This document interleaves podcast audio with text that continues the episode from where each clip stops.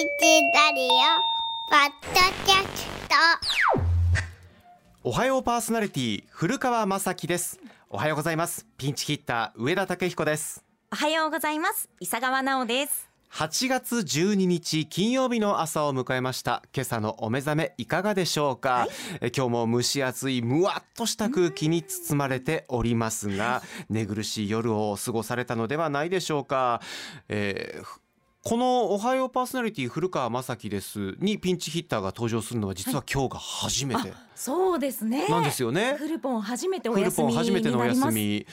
フルポンははい。普段はですね、うん。この毎週金曜日朝この番組出る時っていうのは、はい。どっちのバージョンのフルポンで来てるんですか？え？髪の毛を下ろしてるバージョンか テレビに出る時みたいにはい。上げてセットしたバージョンなのか。あれ全然ほら別人じゃないですか。別人別人格ですよね。別。人格になってるのでどっちのバージョンで来てるのかなと思って、あのね一ええ。応お仕事ということで、あのやっぱり。気合が入るんですって。だから上げてはりますやっね。ぱり上げてるんですね。うん。そりゃそうですよ。あでも好評なのはこのおろしたバージョンをみんな見たいって言うてるんですけども上げてくるんですよね。もうねそれは古川アナウンサー、フルポンの特徴でもありますし、あれもう本当に別人やなと思うのはもう、はい例えばあれ記事かな思ったらクジャクやったっていうぐらいの差があるでしょ？もう全然あれメスの記事かなと思ったらオスのクジャクだったみたいなあれ普通のトカゲかなと思ったらエリマキトカゲだったみたいな大きな差があって。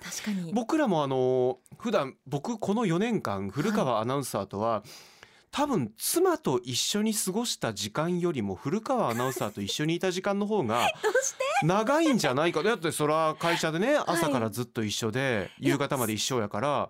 あそうか。そうそうなりますよ。一緒に。番組されてたら、うん、もう。顔見てる時間とか、はい。お話しした時間は多分うん。古川くんの方が多いと思うぐらい長いこと一緒にいましたけどもそんな僕でもはい。古川くんのこの髪の毛下ろしたバージョンの時ははいわからないの。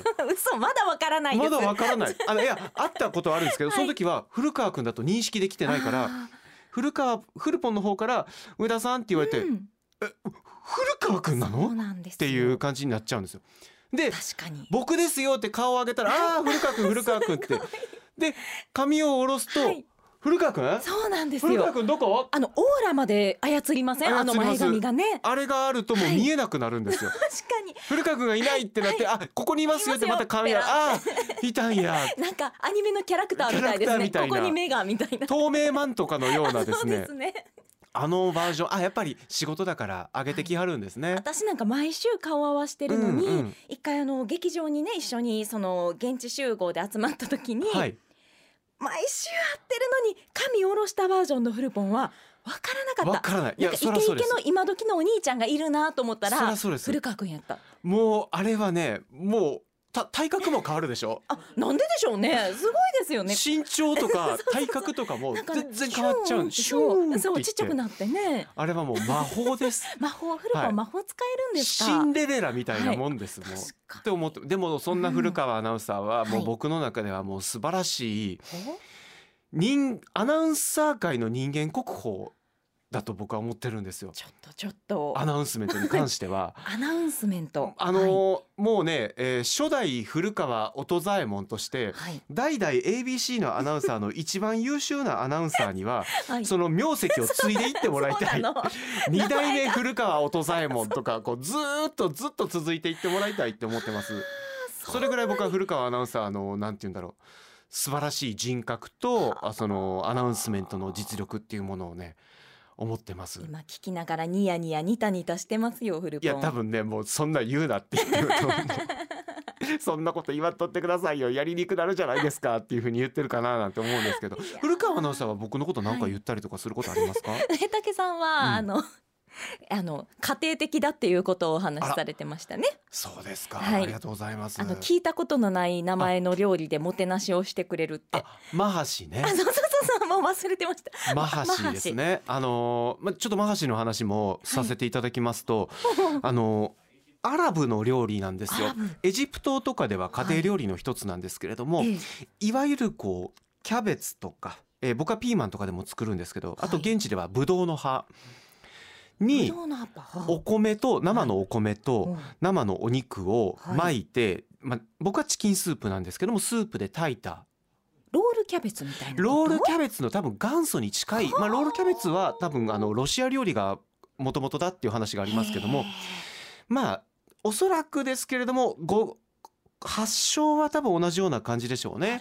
うん、米とそのまあお肉を炊いてでも保存も比較的ね火が通ってるのでしやすくなっているという料理になるんですけど僕が食べたのはあのヨルダンで食べたんですよ。現。地で召し上がったんですか、あのヨルダンってちょっとどこ？って思ったかもしれませんがアラビア半島の付け根です。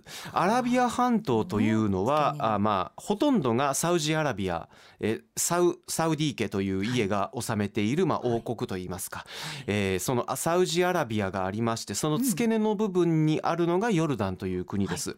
で南側がそのサウジアラビアに国境を接しています。はい。で今度は反時計回りにちょっと上に上がると、えー東側ですね、はい。えーヨルダンの南側がサウジアラビアヨルダンの東側右側がイラクです。で反時計回りに今度くるっと上に上がってヨルダンの北側にあるのがシリアです。うん。アサド政権という、まあ、これ独裁政権があります。で、えーそのヨルダン今度は反時計回りに西側左側に行きますと、まあ、地中海との間にイスラエルという国があります。これはユダヤ教の国ですね。でそして今度はまた反時計回りにくるっと回ってくると、えーヨルダンは、えーちょっと先っぽのところ南の端のところで、えーアラビア半島とアフリカ大陸の間に細長い紅海紅の海と書いた紅海、はい。はい。レッドシーがあるんですけどここに接してその紅海の反対側にはエジプトがあるという、まあ簡単に簡単にざっくり言うと、アラブ社会のほぼ真ん中ら辺に位置している国っていうふうに思っていただいていいと思うんですよ。たださっきも言ったようにですねサウジアラビアがあります、えーそれから、えーシリアイラク、えーイスラエルにはい。エジプトという、今まで中東戦争で宗教問題とかでいろいろこう争いがあったということなので、もちろんヨルダンもその中には巻き込まれてはいるんですが、このヨルダンはハシミテ王国っていう本当はねヨルダンハシミテ王国っていうく国名なんですよ。ハシミテ。はい、ハシミテっていうのは、ヨルダンの王族のまあ名字といいますかあ名前なんですね。ハシミテ王国のヨルダンという意味なんですけどこのヨルダンの国王は、まあ、先代の国王から、まあ、非常にこうそういった中にあって自らも戦火に巻き込まれたということもありバランス外交というものを非常に多く取っていたんですね。えつまり、まあ、どちら側ともうまいこと仲良くしていこうと、中立的な、はい、イスラエルとも今までは戦争をしていてそのヨルダン川の聖域とかパレスチナっていう問題があったんだけれども、なんとか仲良くやっていこうということで国交を結んだりもしながらうまいことバランスを取る外交をしたんですよ。で非常に開かれた国でもありまして一方で。えーえーっとねちょっとごめんなさい。ちょっとだけうろ覚えになっちゃうんですけども、はい。今の国王の王妃様、うん。えーお妃様がラミアこ王妃ですけど、はい。えーグワさん、えー王妃様は確か BCC おあの琵琶湖放送じゃない方の BCC ありますね。KBS とかえーあります BCC とかねあの琵琶湖放送じゃないはい方のイギリスの BCC のキャスターでいらっしゃったと思うんですよ。あそうなんですか。まあ中東ご出身なんですけどえごも結婚で。ご結婚で。ええーあ B BBC うん。あ BCC じゃなくて BBC BBC あそっか。琵琶湖放送も BBC、えーイギリスも BBC, BBC ね。はいはい。はい。BBC のキャスターでいらっしゃったと思うんですけど、な非常にこう髪の毛もオープンにされていて。ああはい。時にはね。いいんでですか？外交もうん。が外交も非常に多くされているという方なので非常に開かれたところで,、うんうん。でバランスをとっているのではい。でなんでこんなバランスを取らなきゃいけないかというとサウジアラビアは産油国石油が出ますよね。でイラクも石油が出ますよね。はい。でイスラエルは科学技術なんかが非常に盛んでそして軍事力もあると、まあ、核兵器も持っているということでそのバランスをうまいこと取るためにヨルダンという国はうん。実はほとんど石油は取れないんですよ。うん。石油が取れない中で、はい。そういった大国を相手にして真ん中にあるということはどうやって自分たちがこうこの中東の中で位置を持っていくかって言ったら、うわ観光資源が非常に豊富な国なんですよ。さっきも言いましたけれども紅海紅の海っていうのははい。非常に美しいんですよ。僕が今まで見た中で、うん。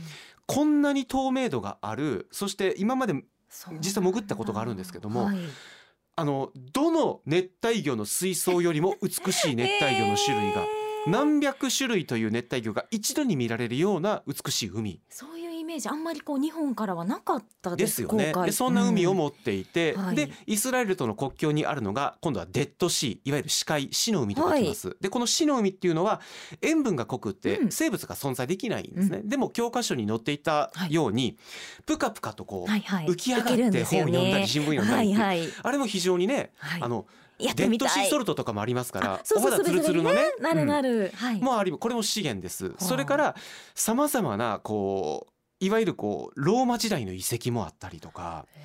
えー中東、えー戦死時代の遺跡があったりとか一番有名なのがペトラ遺跡っていう世界遺産なんですけど聞いたことある。聞いたことあります、はいはい。映画の「インディ・ジョーンズ」なんかでも出てくるんですけどもうん。えっ、とね幅がね45メートルつまり大人45人ぐらいが手をつないで歩いたらもういっぱいになるぐらいの道路の幅を想像してもらって、はい。でその両側が切り立った崖です。うん。だいたい高さで言うとビルの3階4階ぐらいですかね。はい。それぐらいの切り立った崖、まあ、いわゆる谷間みたいな感じですよね、はいはい。薄暗いほの暗い。はいそのその谷の間その崖の間をですねくねくねくねと行くとうん。急にパッと目の前が開けて目の前に出てくるのがビルの5階6階ぐらいの大きな大きな1枚の大きな岩をくり抜いて作った宮殿なんですよ。